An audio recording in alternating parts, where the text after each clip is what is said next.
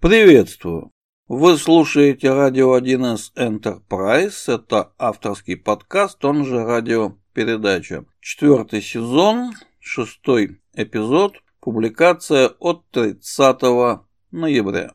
Если верить нашему отрывному календарю, то именно в этот день замечательный русский инженер Павел Яблочков получил патент на первый в мире трансформатор. Ну, собственно, это день рождения трансформатора.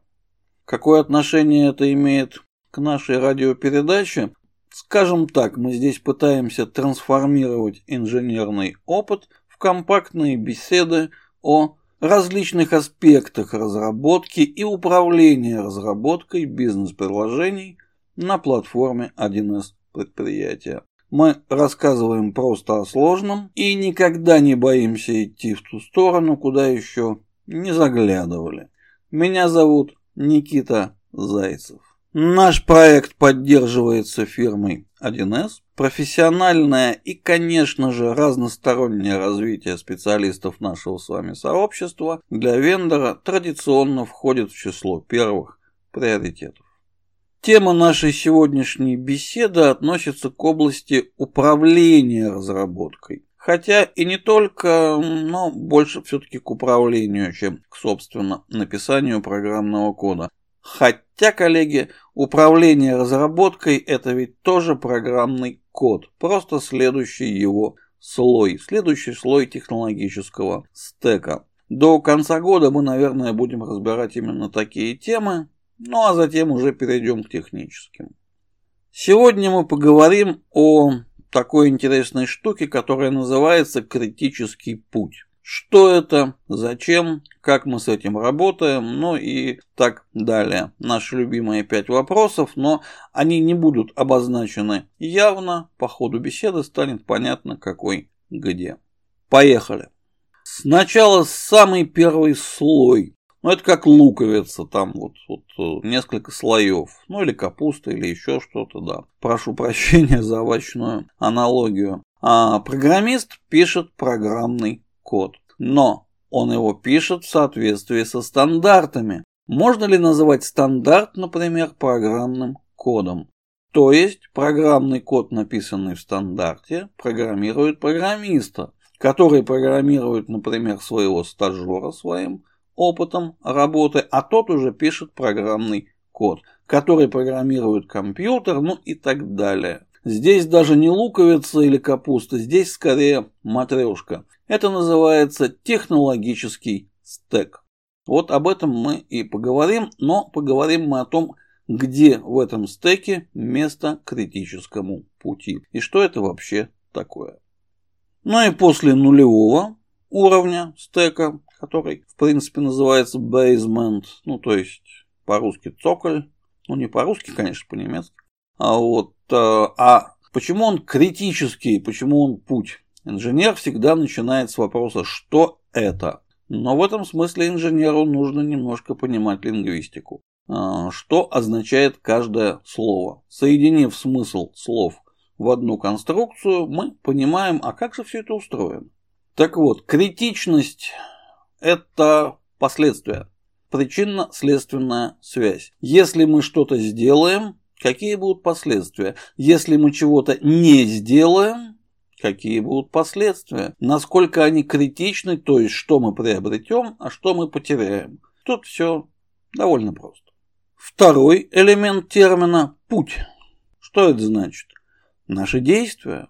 То есть мы действуем определенным образом и у наших действий есть критичные последствия. Соединив это вместе, мы получаем понятие критического пути.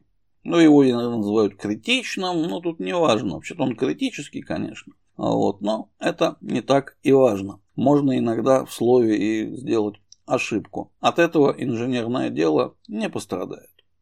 Если мы спросим любого квалифицированного руководителя проекта, а что же такое критический путь? А, ну, если он идет по классическому, по классике управления проектами, он скажет, что вот у нас есть расписание, то есть задачи со сроками начала окончания, со связями. И вот есть такая цепочка задач, если одну из них сдвинуть по сроку, у нас сдвинется срок завершения проекта. Это критический путь по расписанию, да, именно так. Об этом написано в замечательной книжке «Мифический человек и месяц». Это Фредерик Брукс. Почему проект сдвинулся на год? Да потому что он вначале сдвинулся на один день. Да, это критический путь, но это только одна из его, ну, скажем так, сторон, граней.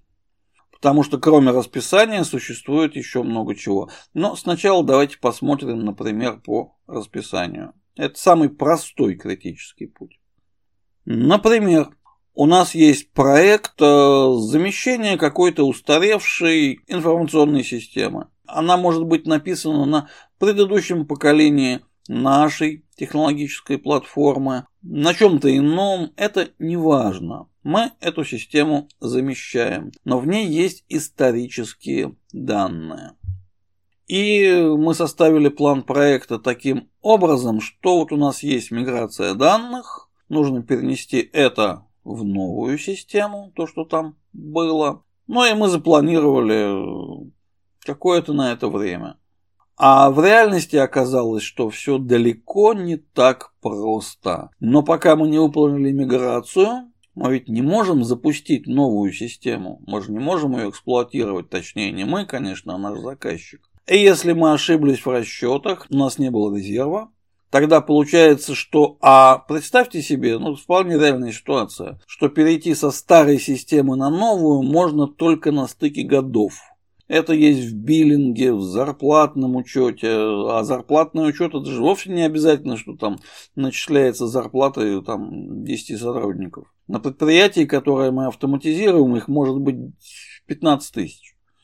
И только стык годов. Если мы его упустили, пропустили, все, минус год. Хотя на отладку миграции не хватило одного дня. Вот за день все сделали, а о, все, уже 3 января. Все, уже поздно. Потому что отчетность, потому что еще что-то. Вот это критический путь. То есть задача стоит на критическом пути и... А что с этим делать? Ведь ровно то же самое может быть и в личных задачах разработчика. Вот он не успел на один день, а проект сдвинулся на год. А что можно было с этим сделать? И понятно, что это, конечно, ответственность руководителя, но в нашем с вами деле ответственность лежит на всех уровнях, от стажера до директора. Нам нужно предусматривать резерв по расписанию. То есть критический путь по расписанию допускается ну, ну, в самом пиковом случае. А так-то можно ну, как-то распараллелить. Ну, например, можно поставить две команды, одна занимается разработкой, другая миграцией параллельно. Да, у них еще ничего не готово, но когда будет готово, мы все это соберем в единое целое, и проект у нас все-таки завершится в срок. Это касается любого уровня от отдельно взятого программиста через рабочую группу, отдел, департамент, компанию, корпорацию, да хоть на всю галактику.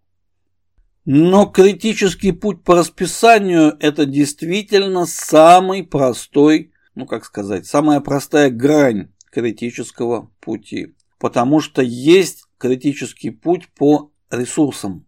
Ну, если мы работаем в рамках проектного треугольника, а мы об этом еще, я думаю, побеседуем, но это не сейчас.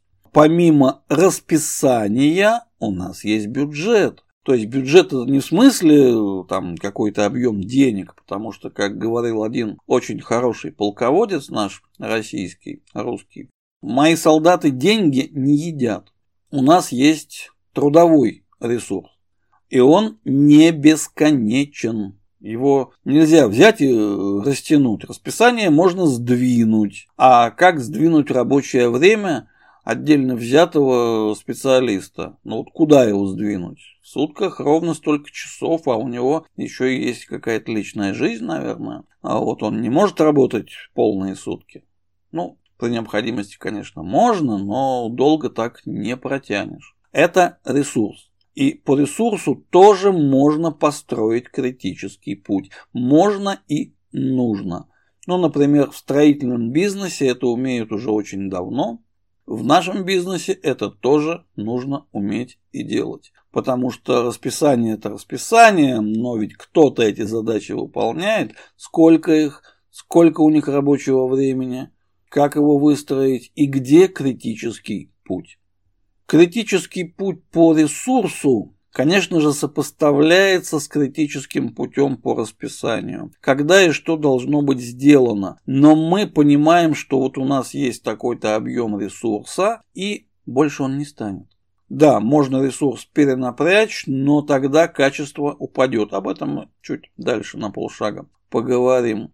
И мы должны этот критический путь вычислить. Где у нас будет такая переработка, такая нестыковка, что, в общем-то, лучше бы ее и не было, конечно. То есть, ну, невозможно работать в таком режиме долго. Поэтому мы сопоставляем два критических пути по расписанию и по ресурсу. Смотрим, где у нас разрывы и как их можно купировать, закрыть, усилить, скорее, наверное, правильный термин мы понимаем, что если бы мы, коллеги, с вами, например, занимались, ну, я не знаю, какой бы пример из рабочей отрасли провести, у меня все-таки рабочих профессий, ну, штук 15, наверное, которыми я владею. Ну, например, э, демонтаж здания. Этим можно заниматься 36 часов в сутки.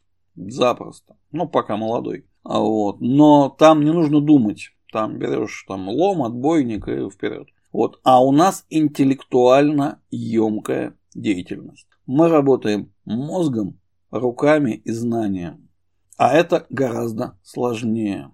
Если перенапрячь ресурс, он может просто отказать. И вот здесь мы строим ресурсный критический путь, где у нас то, вот опять же, то же самое, как по расписанию. Мы выстраиваем цепочку, только уже не событий по времени и срокам. Можно написать в плане проекта, что задача должна быть выполнена вот тогда-то, нужен такой-то специалист, такой-то квалификации, на столько-то часов. Но если он не справился, да, все, проект может грохнуться. Но, а если он не справится просто потому, что его нет, что у него запланировано на 28 часов за рабочий день задач, а может быть, у него уже такая усталость, что он даже не то что 28, он и 8-то не отработает, только 4. А вот это тоже нужно учитывать. И мы строим второй критический путь по трудовому ресурсу. А, ну и, наверное, третий критический путь, их на самом деле больше.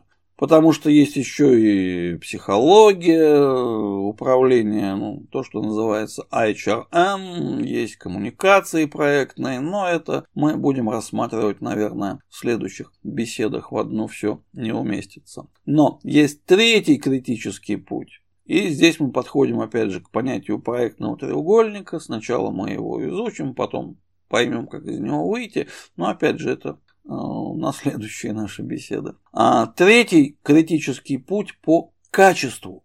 Ведь мы, повторюсь, мы не отбойниками ломаем бетонные стены.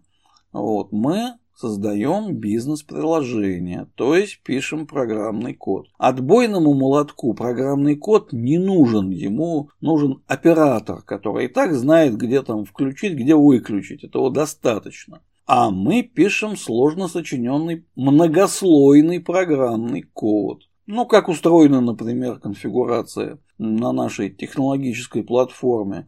Есть БСП, библиотека нижнего уровня. Над ней есть другие библиотеки, а над ними есть уже прикладная конфигурация. Над ней отраслевая надстройка, а над ней уже кастомизирующее расширение для конкретной инсталляции. А над этим всем есть еще стандарты разработки, есть учебные курсы, сертификация. Это все программный код. То есть многослойная такая конструкция. Ну, я ее называю слойкой, хотя ее можно назвать и матрешкой, неважно.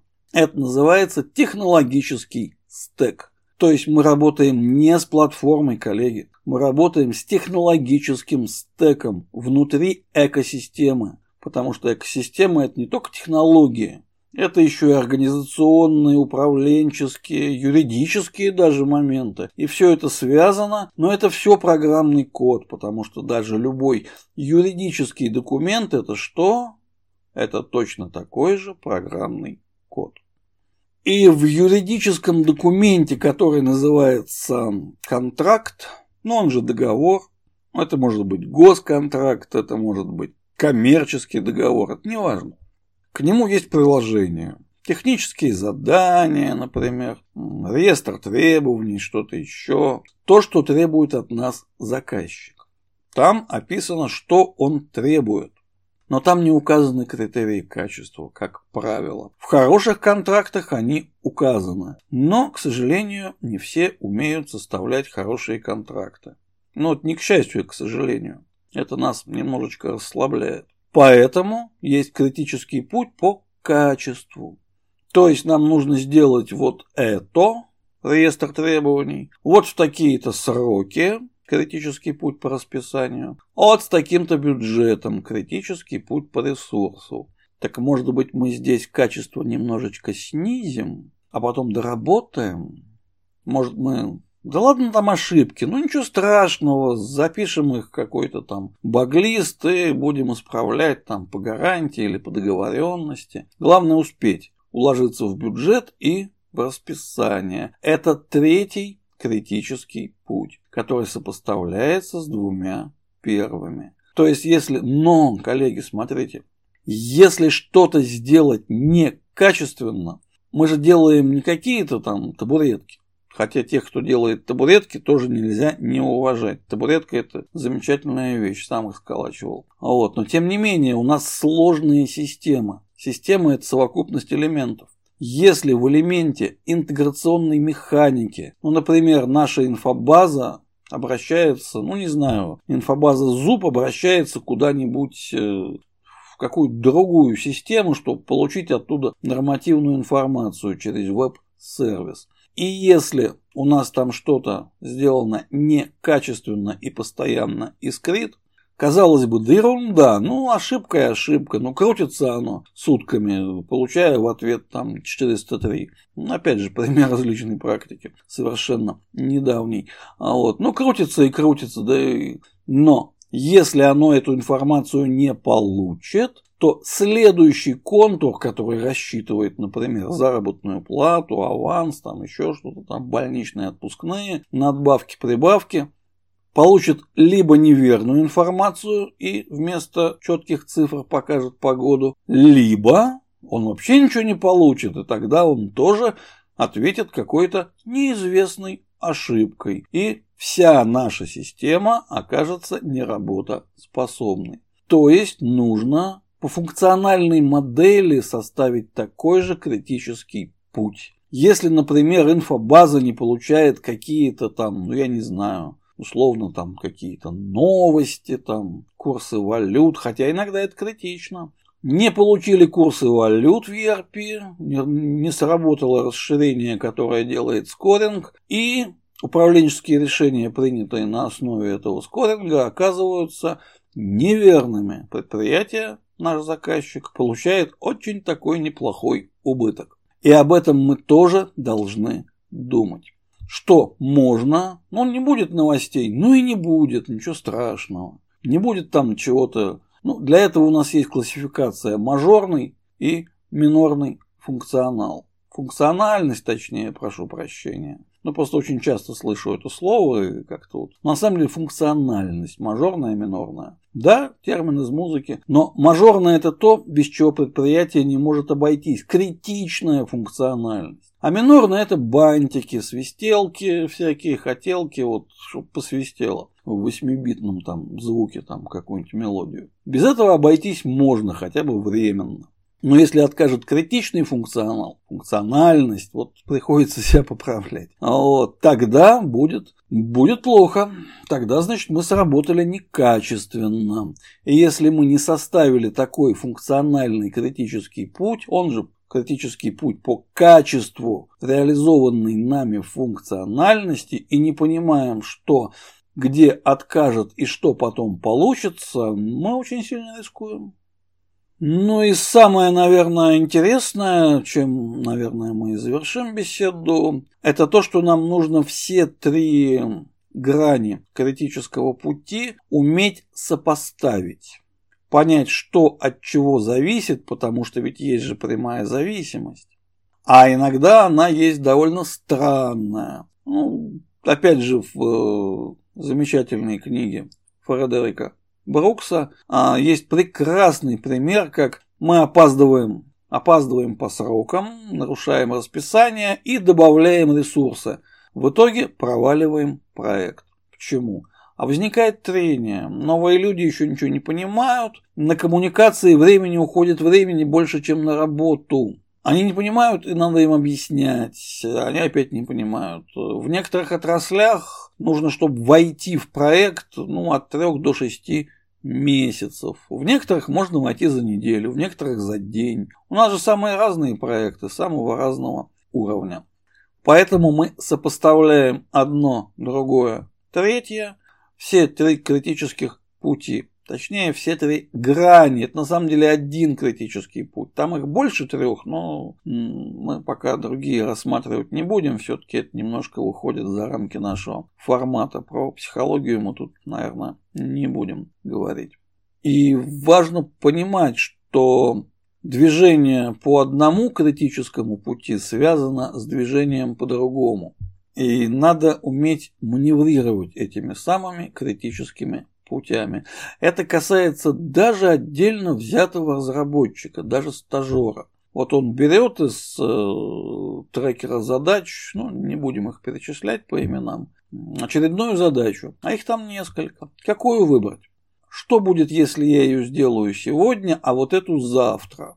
Сколько времени я потрачу на эту, а сколько на эту? Я знаю или не знаю? Какие будут последствия, если я сделаю вот так, а не сделаю вот сяк. Это ведь тоже программирование. Разработка и управление разработкой в этом смысле почти ничем не отличаются. Это такая, ну я это называю слойка, опять же, но это ну, можно назвать матрешкой, там еще чем-то, да хоть капустой.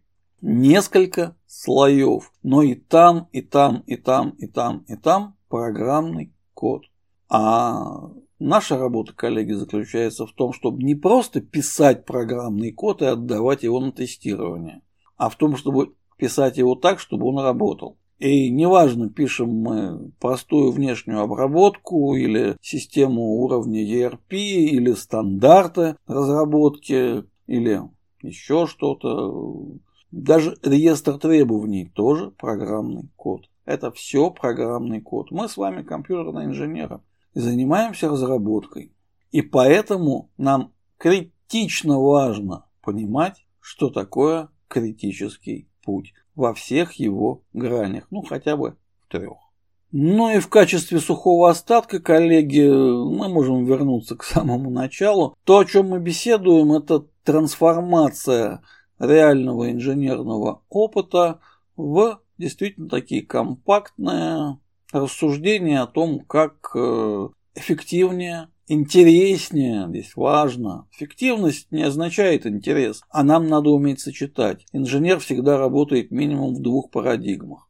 Когда мы пишем, например, на нашей любимой технологической платформе что-то, мы работаем одновременно в объектной технике, когда записываем данные, и в реляционной, когда их вычитываем. И держим все это в голове, переключаясь там по пять раз за минуту.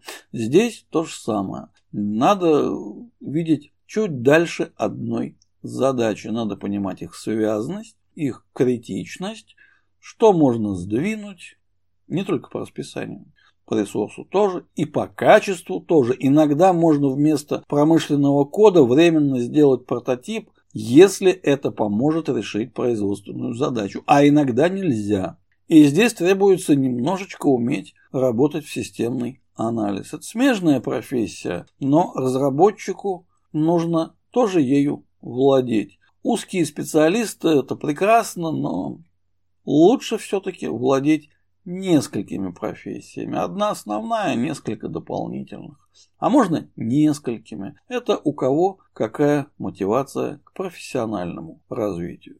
И мы трансформируем наш опыт в понимание, а понимание следующие задачи, которые дают следующий опыт и так далее по спирали.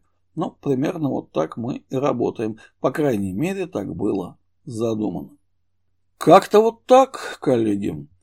Наша сегодняшняя радиопередача завершается. Следующая, как я надеюсь, будет по графику, но она тоже будет вот, э, ну, скажем так, больше... Это не теория, коллеги, это концентрированная практика. Это не из учебника, это из личного опыта. А вот следующий четверг, э, просьба не забывать про наш одноименный телеграм-канал. Там бывает интересно. А, мой адрес для личной корреспонденции nikita.wild собак... Нет, стоп, nikita.wild.real Вечно забываю слово. Собачка Яндекс. Ну, что адрес-то занят, но я туда добавил Real. Вот. Ну и, друзья мои, огромное спасибо за ваше внимание. Glück auf, meine Freunde.